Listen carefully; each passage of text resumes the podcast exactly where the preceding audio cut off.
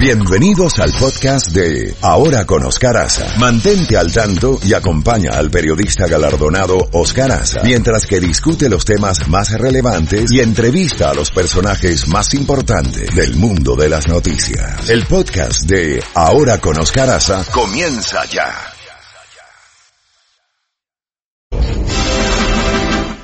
Ocho o un minuto en la mañana ya tenemos a nuestro congresista Mario Díaz Valar, congresista republicano por la Florida, para hablar de tantos temas en una mañana candente de noticias. Comenzamos por eh, lo más reciente, lo que está ocurriendo en Bolivia. El congresista, buenos días Mario, eh, gracias por acompañarnos. Hay una situación de suma violencia en el aeropuerto de El Alto, en La Paz, Bolivia, donde turbas de Evo Morales eh, han rodeado al dirigente del Comité Cívico de Santa Cruz, Luis Fernando Camacho, eh, y lo están tratando de, de devolver, lo están tratando de devolver a Santa Cruz.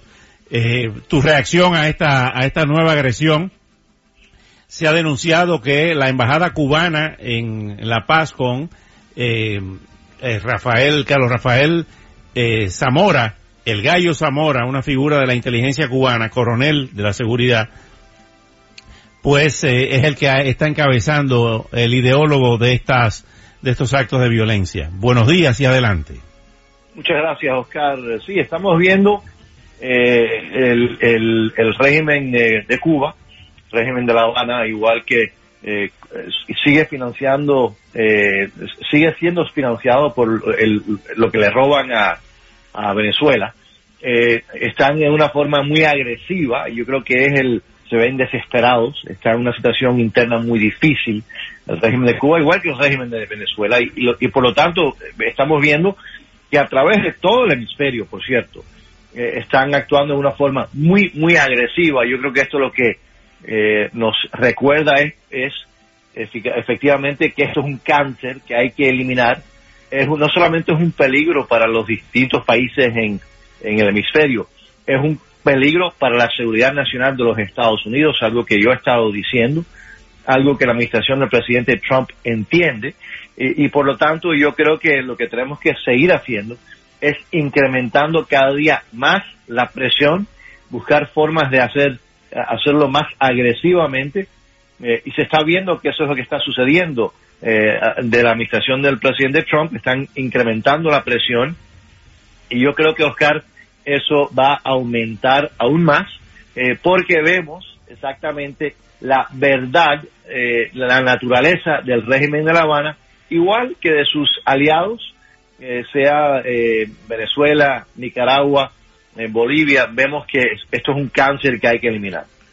Ahora bien, en el caso de Cuba, se tomaron nuevas medidas anoche o ayer con relación a los intercambios culturales. ¿En qué consiste esta nueva apretón de tuerca?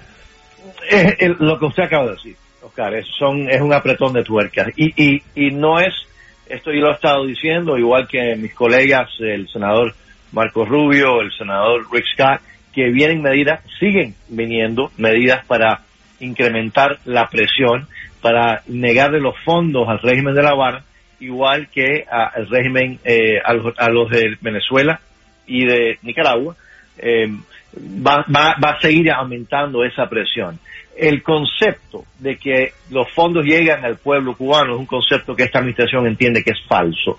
Los fondos eh, que recibe el, el, el, régimen de Cuba lo utilizan para la represión no solamente dentro de Cuba, pero a través del hemisferio.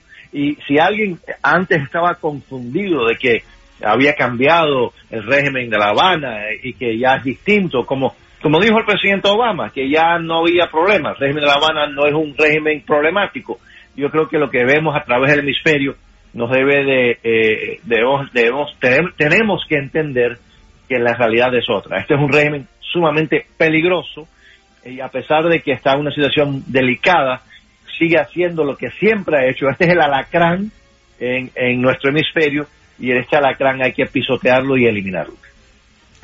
Ahora bien, eh, con relación al, al impeachment, eh, ¿cómo está la situación en la Cámara? ¿Va a pasar por mayoría simple al Senado el, el intento de impeachment al presidente Trump?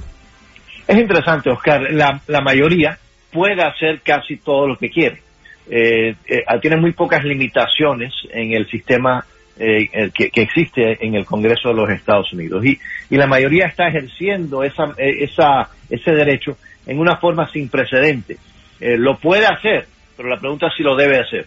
Por ejemplo, no le está permitiendo a los miembros, a, más del 70% de los miembros del Congreso, ni revisar los documentos que ellos tienen en sus manos. no están permitiendo que la prensa participe ni sea testigo de lo que está sucediendo en, el, en esta habitación, en el sótano del Capitolio, donde todo se está haciendo en secreto. Y todo se está haciendo en secreto a pesar de que esto no es secreto, o sea, de que aquí no hay nada secreto que hay que ocultar por, por, cuestiones de seguridad nacional. Lo están haciendo en secreto porque no quieren que el pueblo americano vea, ni la prensa vea lo que realmente está sucediendo y lo que realmente se está diciendo. Eso es muy triste porque acuérdense lo que quiere eh, decir impeachment.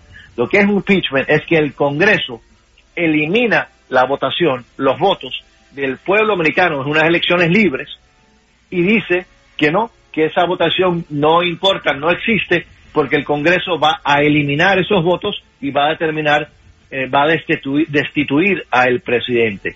Eh, esto no, no va a suceder eventualmente, el Senado no lo va a permitir porque es una farsa, esto es un circo romano, pero como había dicho la misma presidenta de la Cámara, Nancy Pelosi, es extremadamente dañino y divisivo ah, para la nación. Ella había dicho que esto no se debía hacer si no es una cuestión bipartidista, pero a pesar de eso lo está haciendo sin ser una cuestión bipartidista, lo está haciendo en secreto y eso es muy triste para la democracia y para el país.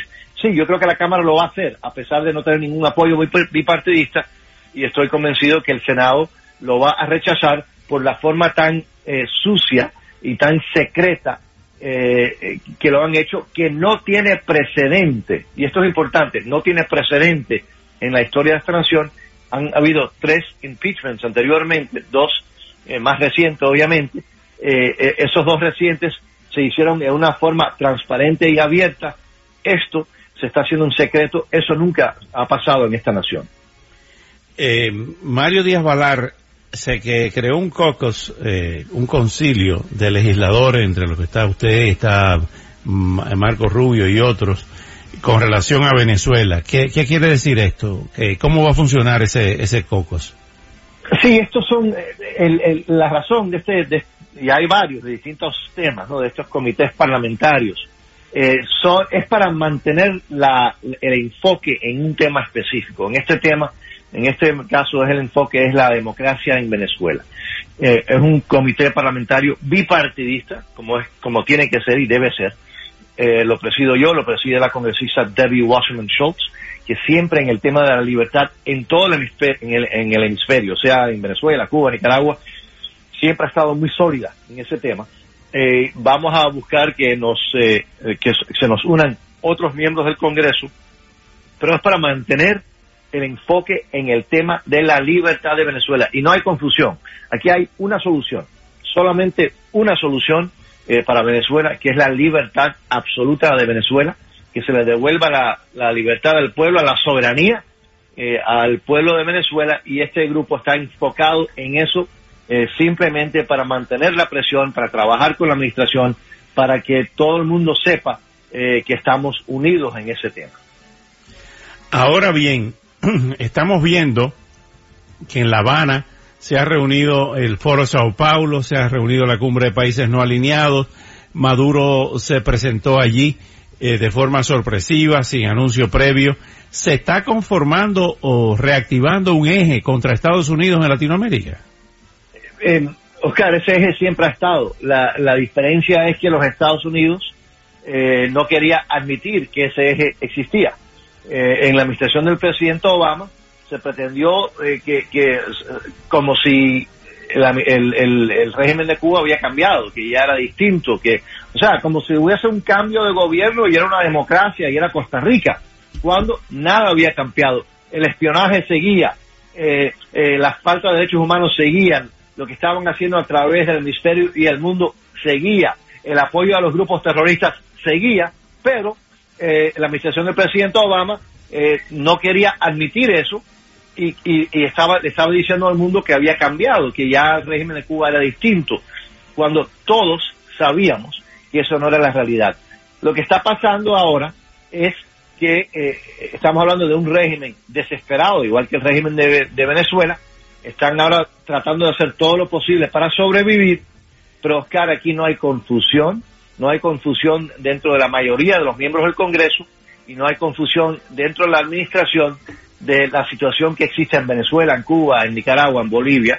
Eh, y eso yo creo que eso es un paso positivo. También hay que reconocer el liderazgo absolutamente transparente y claro del secretario general de la OEA, el, el secretario Almagro, que no solamente ahora se ha convertido en uno de los líderes más importantes en la causa de la democracia en el hemisferio, pero que vamos a decirlo, él ha salvado a la OEA. la OEA se había convertido en una, una daba vergüenza ajena y por el liderazgo de un hombre, de un hombre, el secretario general Almagro, ahora esa es una institución que está haciendo cosas positivas, que está siendo reconocida como una, una institución, perdón, una institución, una institución real y que está siguiendo, eh, eh, o sea, haciendo lo que se supone que esa lo haga y eso se debe al liderazgo de un hombre, del, del secretario general Almagro, y por eso es que vemos que estas, estas uh, dictaduras están en una forma, una desesperación, pero yo estoy convencido que no es sostenible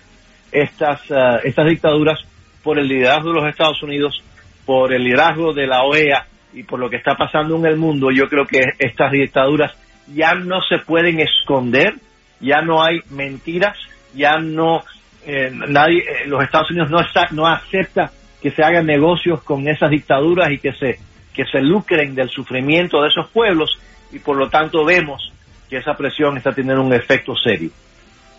Mario Díaz Valar, como siempre, muchísimas gracias por estos minutos y hasta una próxima oportunidad. Oscar, muchísimas gracias. Un privilegio para mí poder participar con usted. Gracias. Eh, era el congresista Mario.